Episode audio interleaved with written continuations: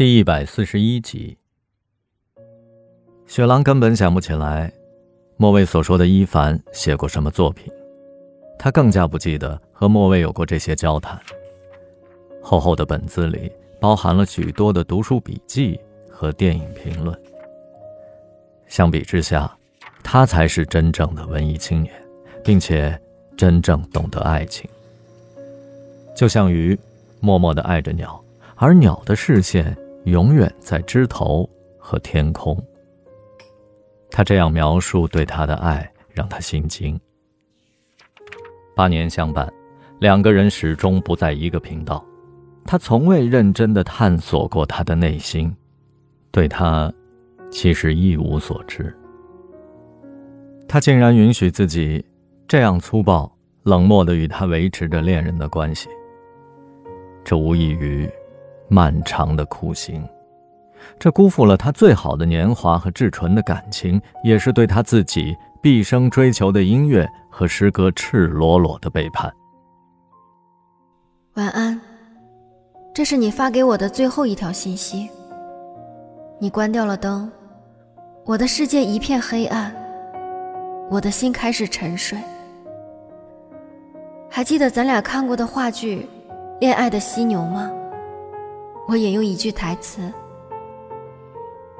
忘记是一般人能做的唯一的事，而我选择不忘记你。我不跟你说再见。爱你，是我做过的最好的事，是我平凡生命中的惊涛骇浪。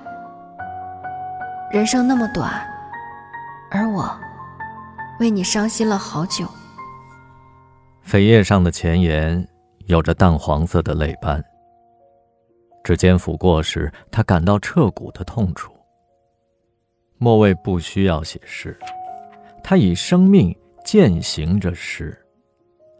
而他自己，他的自私，耗尽了莫蔚的爱，将他推向了深渊。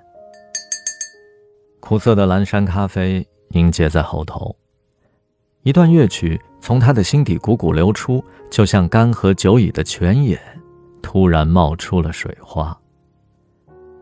他抓起笔，在笔记本的空白页上疯狂地写满乐谱。多年以前，有个女孩踩着校园的银杏叶走来。那是个丰满的秋天，她的眼睛深情似海，我像鱼一样徘徊。有时候想留下，有时候想逃开。那是不懂什么是爱，害怕失去以前的自由自在，也许还要付出漫长的等待。多年以后，场景世事悲哀，当记忆成为空白，我的内心渴望寻觅那片海。可在他的眼里，我却失去了存在。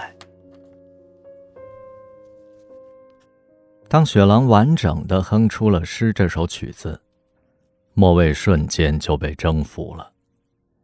那么干净、悠远，就像一个人踏进了深秋的树林，踩着沙沙的落叶，抚摸斑驳的树干，透过层层叠叠的枝桠，仰望金菊般的夕阳。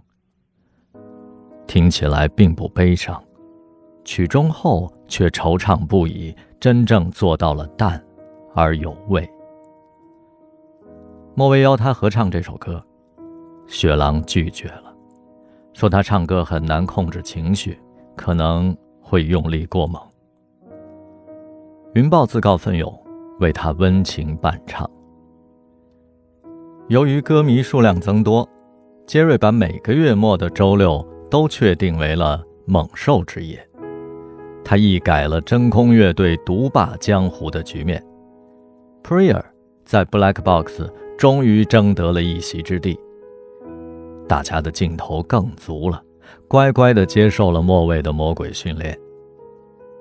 这一天，极限摇滚过后，莫蔚以诗来压轴。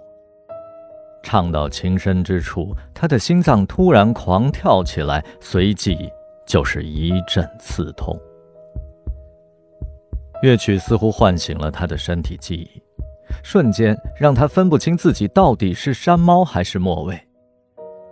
莫卫决然远去的灵魂，会听到这首为他而作的歌吗？如果这首歌早诞生两年，会不会抚慰他的心灵，进而阻止悲剧的发生呢？他抚着胸口，百转千回，声声啼血，唱得队友们红了眼圈，唱哭了台下的一片。一位男子抱着大树的红玫瑰冲上了台，跟莫卫热情相拥。突如其来的幸福感让他飘飘然，这是赤狐诞生后收到的第一束鲜花。他也有狂热的粉丝啊。熟悉的马鞭草香水味儿扑鼻而来，莫卫定睛一看，这位粉丝正是失联多日的马修。云豹横过来，警觉地瞪着马修，一副保镖的架势。莫卫把花儿丢给了云豹，再次紧紧地抱住马修。马修在他的耳畔说：“莫卫，你太牛了。” Prayer 是我最喜欢的乐队，你，你竟然成了新主唱。台下响起了一片亢奋的尖叫。